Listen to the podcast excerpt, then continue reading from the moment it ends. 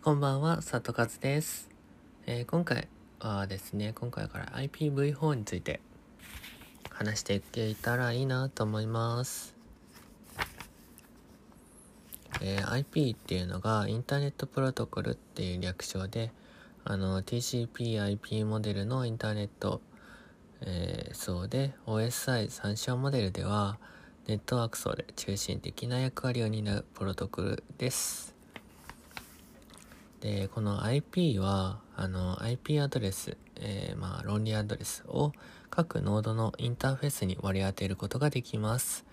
えー、IP アドレスのおかげで、えー、ノードを識別することができて、えデータの送受信が可能になります。だからまあ IP アドレスっていうのはネットワーク上の住所だと思っていただけると分かりやすいんじゃないかなと思います。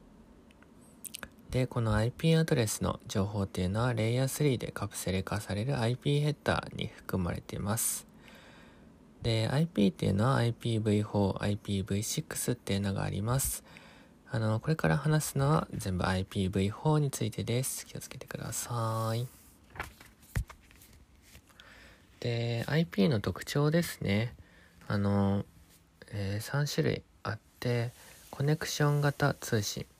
えー、通信に際し、事前に通信対象との通信可否を確認しないものですね。うん、だからすごい、あのー、通信が早いみたいな感じです。で、ベストエフォート型通信ですね、次。ベストエフォートっていうのは最大限の努力っていう英語の意味です。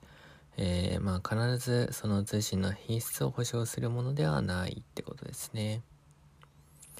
あのベストエフォート型通信っていうのはよくその携帯の通信とかによく書かれてますよね。ちっちゃく。ベストエフォート型通信って。うんあの au とか。あのホームページとか見ると多分書いてあると思います。でこのベストエフォート型のツイートしてギャランティー型っていうのも存在するっていうのがあってまああともう一個あの階層型アドレッシング、えー、IP によって割り当てられる IP アドレスっていうのは、えー、ノードが所属するグループ、えー、ネットワーク部とそのグループに所属するノードを識別する部分のホスト部に分かれてます。うん。その、うん。IP アドレスっていうのはネットワーク部とホスト部に分かれるっていうのを頭に入れといてください。で、IPv4 ヘッダー、ヘッダーですね。IPv4 ヘッダーには、その送信元 IP アドレスと宛先 IP アドレスが含まれてます。他にもいろいろ含まれてるんだけど、あの、送信元 IP アドレス、宛先 IP アドレスが含まれてるっていうのは頭入れといてください。で、次、IPv4 アドレスの特徴ですね。えー、32ビットで構成されてます。で、この IP アドレスのおかげでコンピューターは通信できています。で、この IP アドレスっていうのは10進数で表記されます。えー、32ビットを8ビットごとのオクテットに区切って変換します。で、あとはね、Windows の PC とかのあのコマンドプロントを開いてもらえると ipconfig って打つと IP アドレス情報っていうのが一通り出てくるので試してみるといいかなと思います。もうちょっと時間あるからもうちょっと喋りますね。あの IPv4 の、まあ、階層型アドレッシングのやつ、あの、その IP アドレスはネットワーク部とホスト部で構成されているんですけど、その、うん。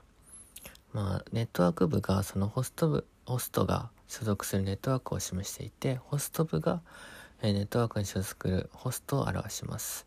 えっと、ちょっとイメージつかないんですと思うんですけど、あのネットワーク部っていうのは街、ホスト部っていうのは番番地っていう例えで覚えていただけるといいんじゃないかなと思います。あとはね、サブネットワーク部っていうのもあるんですけど、これはまたお話しします。じゃあ、いいかな。これぐらいですね、今日は。ありがとうございました。どうも、佐藤和です。えー、今回は、えっ、ー、とですね、IP え、V4 アドレスについて、えー、またちょっと細かく話していこうかなと思います。えー、先に、え、アドレスクラスについて話しますね。あの IP アドレスにはクラスっていう概念があってあのまあこれはちょっとけあの、調べてほしいですねアドレスクラスについては。うん、で、ま、A から AE までのクラスがあるんですけどそうそれぞれそのアドレス範囲もあってあと各部のピット数とか用途とかあるんですけどあのー、まあ最初は別に覚えなくていいと思います。であのこのクラスの見分け方っていうのがあってそのまあええー、と第1ビットを二進数化して判別すると、えー、0から始まるものが A 10から始まるものが B110 から始まるものが C1110 から始まるのが D11111 から始まるものが E となるっていう覚え方だけちょっと覚えててください。で次まだ時間あるのでちょっと喋ります。その予約済み IP アドレスっていうのも教えますね。えっ、ー、と、特定のホストに対して割り当てることができないアドレスのことです。えー、予約済み IP アドレスっていうのは4つあります。えー、ネットワークアドレス、ブロードキャストアドレス、ループバックアドレス、自動設定アドレスがあります。ネットワークアドレス、ブロードキャストアドレスっていうのは結構重要なので、覚えてみてください。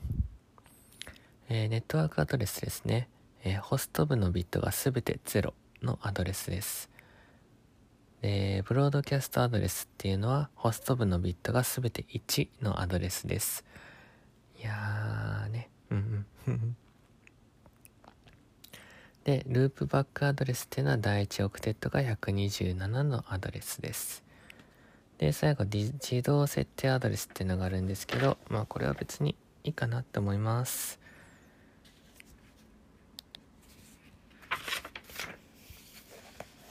えーと、あとは、いきますか、じゃあ。えー、グローバル IP アドレス、プライベート IP アドレスも話しましょう。えー、IP アドレスっていうのは2つに分けることができて、グローバル IP アドレスっていうのがインターネットで利用可能なアドレスです。で、プライベート IP アドレスっていうのが LAN 内で利用可能なアドレスです。えー、インターネット上では使用できないアドレスとなってるんですけど、あの、それを NAT っていう技術を使って使用できるようになりました。NAT はね、結構後で喋りますね。で、プライベート IP アドレスの範囲っていうのがあって、まあ、これもクラス A から C まであって、アドレス範囲、えー、クラス A が1000、えー、10255255255255まで。で、クラス B が稲に1600から稲に31255255まで。で、C が1区に16パ00から1区に16パ255255までですね。これ結構、あのー、覚えた方がいいです。うん。これは絶対覚えましょう。調べてください。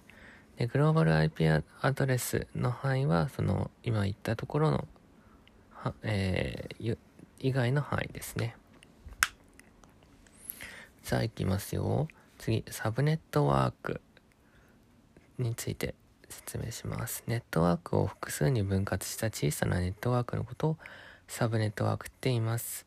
で、そしてネットワークを小さなサブネットワークに分割することをサブネット化、またはサブネッティングって言います。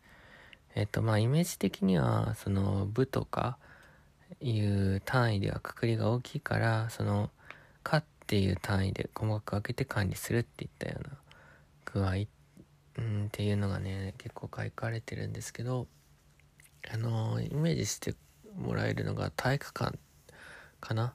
体育館をイメージしてもらってでそれぞれ部活あるじゃないですか部活で使うところが。それをあのそれぞれ分割してったのがサブネット化って言いますね。うん。でその小さなそのエリアのところをサブネットワークって言います。で、あと、サブネットマスクっていうのをちょっと説明します。サブネットマスク。IP アドレスのネットワーク部を1、ホスト部を0で表したものを受信数で表記したものです。あの、まあ、プレフィックスの役割と大体同じかなと思います。あ、もう5分半も喋ってる。えー、どうしようかな。もうちょっと頑張りましょう。もうちょっとで終わります。えー、IP アドレスの計算について。これ結構めっちゃ重要なので。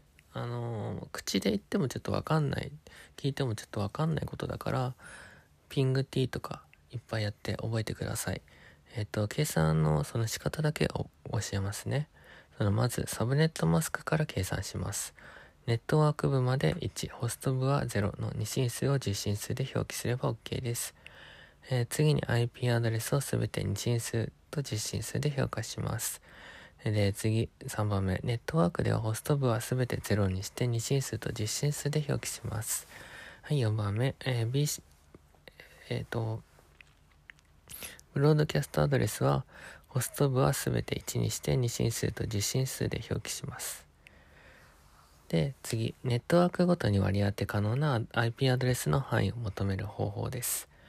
えー、まあ、ネットワークアドレスとブロードキャストアドレスっていうのは予約済みアドレスなので、割り当てられないから、ネットワークアドレスプラス1が最小値、ブロードキャストアドレスマイナス1が最大値ってなります。で、次、ネットワークごとに割り当て可能な IP アドレスの数を求める方法っていう公式が 2n, 2n、2の n 乗マイナス2っていうのがあって、n はホスト部のビット数、最後のマイナスにはネットワークアドレスとブロードキャストアドレスを差し引いて数ってってます。うん、今言ったちょっと計算方法とかは、自分でよく調べてやってみてください。では、長々ありがとうございました。また会いましょう。バイバイ。